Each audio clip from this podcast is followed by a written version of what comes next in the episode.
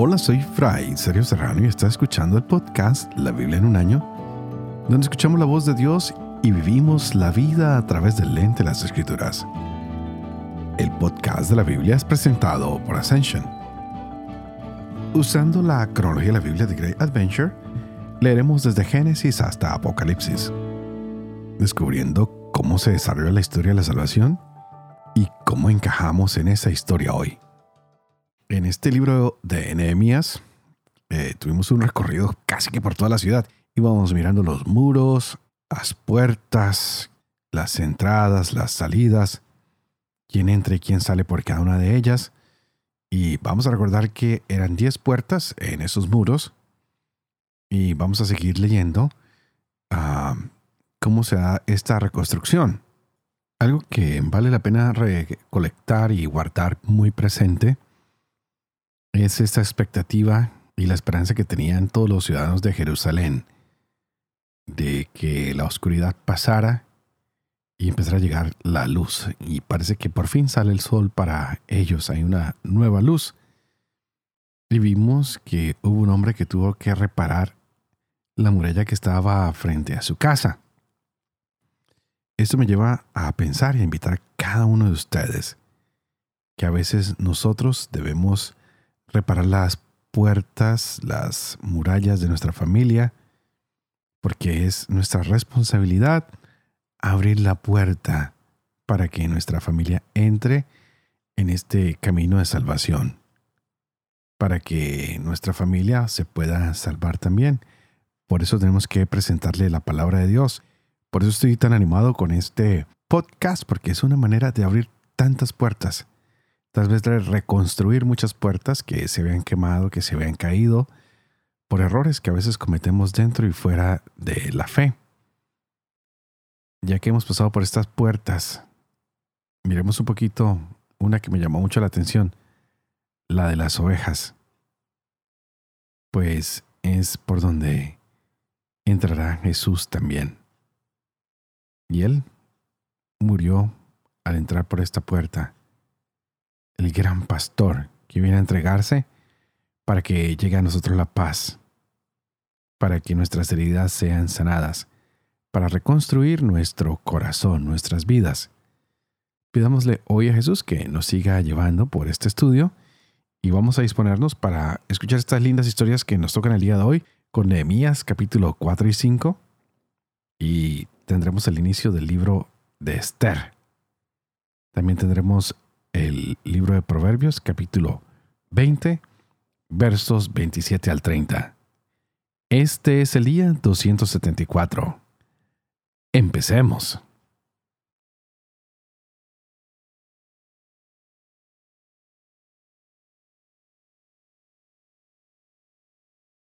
Nehemías capítulo 4 Cuando Zambalat, Tobías, los árabes, los amonitas y los asdodeos se enteraron que la reparación de la muralla de Jerusalén adelantaba, pues las brechas comenzaban a taparse, se enfurecieron mucho y se conjuraron todos a una para venir a atacar a Jerusalén y sembrar confusión en ella. Pero invocamos a nuestro Dios y montamos guardia contra ellos de día y de noche. Judá decía, flaquean las fuerzas de los cargadores. Hay demasiado escombro. Nosotros no podemos reconstruir la muralla. Y nuestros enemigos decían, antes que se enteren o se den cuenta, iremos contra ellos y los mataremos y pararemos la obra. Pero algunos judíos que vivían junto a ellos vinieron a advertirnos por diez veces. Vienen contra nosotros desde todos los lugares que habitan. Aposté pues al pueblo en los puntos más bajos detrás de la muralla y en los lugares descubiertos, y coloqué a la gente por familias, cada uno con sus espadas, sus lanzas y sus arcos. Al ver su miedo, me levanté y dije a los notables, a los consejeros y al resto del pueblo, no los teman, acuérdense del Señor grande y terrible, y combatan por sus hermanos sus hijos y sus hijas, sus mujeres y sus casas. Cuando nuestros enemigos supieron que estábamos advertidos y que Dios había desbaratado sus planes, se retiraron y todos nosotros volvimos a la muralla, cada cual a su trabajo. Pero desde aquel día solo la mitad de mis hombres tomaban parte en el trabajo. La otra mitad, provistos de lanzas, escudos, arcos y corazas, se mantenía detrás de toda la casa de Judá que construía la muralla. También los cargadores estaban armados. Con una mano cuidaba cada uno de su trabajo, con la otra empuñaba el arma. Cada uno de los constructores tenía ceñida a la cintura su espada mientras trabajaba. Había un corneta junto a mí para sonar el cuerno. Dije a los notables, a los consejeros y al resto del pueblo. La obra es importante y extensa y nosotros estamos diseminados a lo largo de la muralla, lejos unos de otros. Corran ustedes a reunirse con nosotros al lugar donde oigan el sonido del cuerno y nuestro Dios combatirá por nosotros. Así organizábamos el trabajo desde el despuntar del alba hasta que salían las estrellas. Dije también entonces al pueblo, todos pasarán la noche en Jerusalén con sus criados, y así haremos guardia de noche y trabajaremos de día. Pero ni yo, ni mis hermanos, ni mis gentes, ni los hombres de guardia que me seguían, nos quitábamos la ropa todos teníamos el arma al alcance de la mano. Un gran clamor se suscitó entre la gente del pueblo y sus mujeres contra sus hermanos judíos. Había quienes decían, Nosotros, nuestros hijos y nuestras hijas somos muchos y necesitamos grano con que comer y vivir. Había otros que decían, Nosotros tenemos que empeñar nuestros campos, nuestras viñas y nuestras casas para conseguir grano en esta penuria. Y otros decían, tenemos que pedir prestado dinero a cuenta de nuestros campos y nuestras viñas para el impuesto del rey. Y siendo así que tenemos la misma carne que nuestros hermanos y que nuestros hijos son como sus hijos, sin embargo tenemos que entregar como esclavos a nuestros hijos y a nuestras hijas. Hay incluso entre nuestras hijas quienes son deshonradas y no podemos hacer nada, ya que nuestros campos y nuestras viñas pertenecen a otros. Yo me indigné mucho al oír su queja y estas palabras. Tomé la firme determinación de reprender a los notables y a los consejeros y les dije, ¿qué carga impone cada uno de ustedes a su hermano? Congregué contra ellos una gran asamblea y les dije, nosotros hemos rescatado en la medida de nuestras posibilidades a nuestros hermanos judíos que habían sido vendidos a las naciones. Y ahora son ustedes los que venden a sus hermanos para que nosotros se los compremos. Ellos callaron sin saber qué responder. Y yo continué. No está bien lo que ustedes están haciendo. ¿No quieren caminar en el temor de nuestro Dios para evitar los insultos de las naciones enemigas? También yo, mis hermanos y mi gente les hemos prestado dinero y trigo. Pues bien, condonemos estas deudas. Restitúyanles inmediatamente sus campos, sus viñas, sus olivares y sus casas, y perdónenles la deuda del dinero del trigo, del vino y del aceite que les han prestado. Respondieron ellos restituiremos y no les reclamaremos ya nada. Haremos como tú has dicho. Entonces llamé a los sacerdotes y les hice jurar que harían cumplir esta promesa. Luego sacudí los pliegues de mi manto diciendo, Así sacuda Dios fuera de su casa y de su hacienda a todo aquel que no mantenga esta palabra. Así sea sacudido y despojado. Toda la asamblea respondió amén y alabó a Yahvé, y el pueblo cumplió esta palabra. Además, desde el día en que el rey me nombró gobernador del país de Judá, desde el año 20 hasta el 32 del rey Artajerjes, durante 12 años ni yo ni mis hermanos comimos jamás el pan del gobernador. En cambio, los gobernadores anteriores que me precedieron grababan al pueblo tomándole pan y vino, además de 40 ciclos de plata. También sus servidores oprimían al pueblo. Pero yo por temor de Dios no hice nunca esto. Además, he ayudado a la obra de la reparación de esta muralla, y aunque no he adquirido campos, toda mi gente estaba también allí colaborando en la tarea. A mi mesa se sentaban los jefes y los consejeros en número de 150, sin contar los que venían a nosotros de las naciones vecinas. Diariamente se aderezaban a expensas mías un toro, seis carneros escogidos y aves, y cada diez días se traían cantidad de odres de vino. Y a pesar de todo, jamás reclamé el pan del gobernador, porque un duro trabajo grababa ya al pueblo. Acuérdate, Dios mío, para mi bien, de todo lo que he hecho por este pueblo.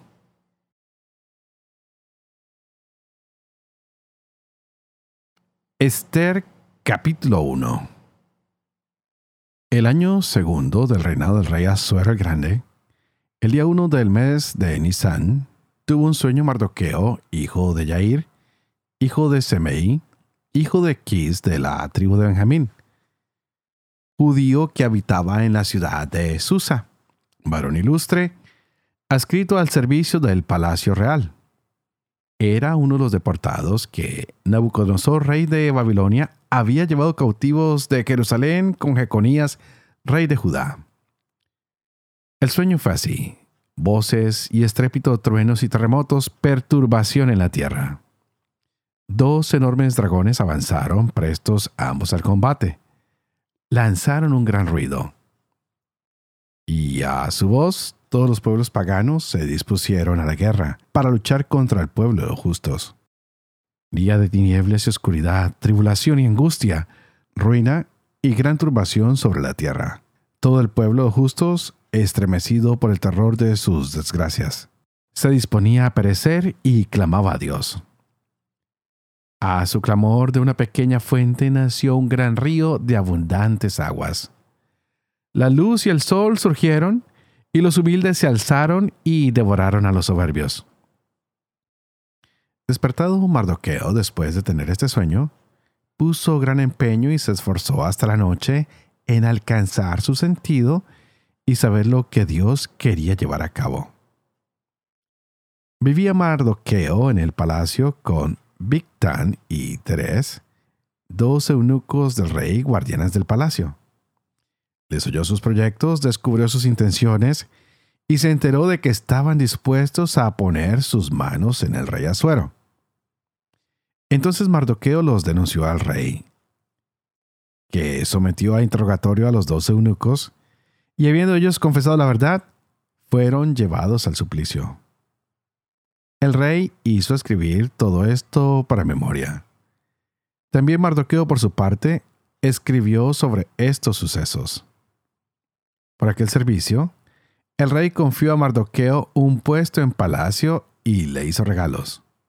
Pero Amán, hijo de Amdata, que gozaba del fuego real, buscaba la ruina de Mardoqueo y de su pueblo por el asunto de los dos eunucos del rey. Proverbios capítulo 20, versos 27 al 30. El aliento del hombre es lámpara de Yahvé, que sondea lo más profundo de su ser. Bondad y lealtad custodian al rey. Su trono se afianza en la bondad. La fuerza es el adorno de los jóvenes, las canas el honor de los ancianos. Las cicatrices de la herida remedian el mal los golpes, las entrañas más profundas.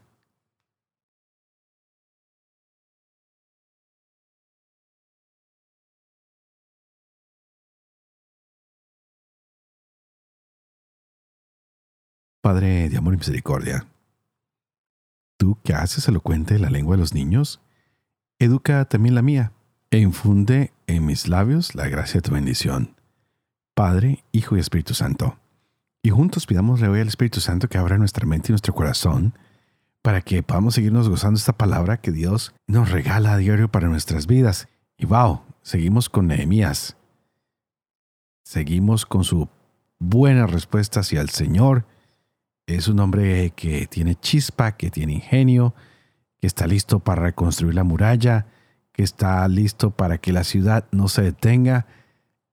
Está organizando a la gente para que alrededor del muro haya trabajo han sido designados muchos para hacer este trabajo, ponerlos a la altura de los trabajos que son necesarios y como siempre hay personas enemigas de los buenos proyectos que deciden atacarlos, pero la mano de Yahvé está con Nehemías, está con el pueblo.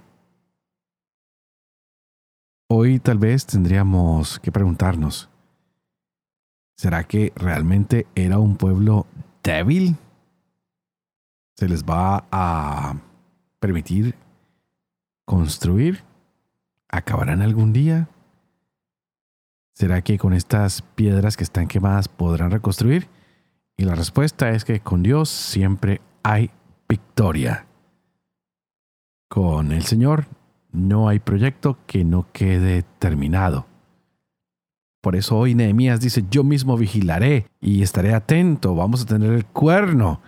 Y si algo pasa, yo haré sonar el cuerno y todos nos reuniremos y será Yahvé quien pelee por nosotros. ¡Wow! ¡Qué hermoso!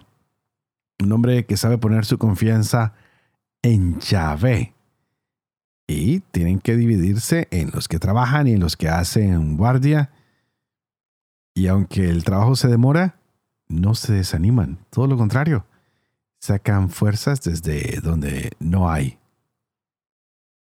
Había dicho hace un par de días, sería lindo armarnos con la coraza de Dios. Y este pueblo lo está haciendo. Han tomado las palabras de Yahvé muy en serio. Y aunque sus enemigos están riendo del trabajo que ellos hacen, se están burlando, los quieren poner en ridículo. Estos hombres siguen adelante, siguen empujando. La naturaleza humana a veces es débil, pero el Señor la puede hacer más fuerte cada día. Nehemías está tratando de dar coraje, esperanza, fuerza a este pueblo y con la ayuda de Yahvé lo logra. Podríamos tal vez sacar de aquí nosotros algo para imitar.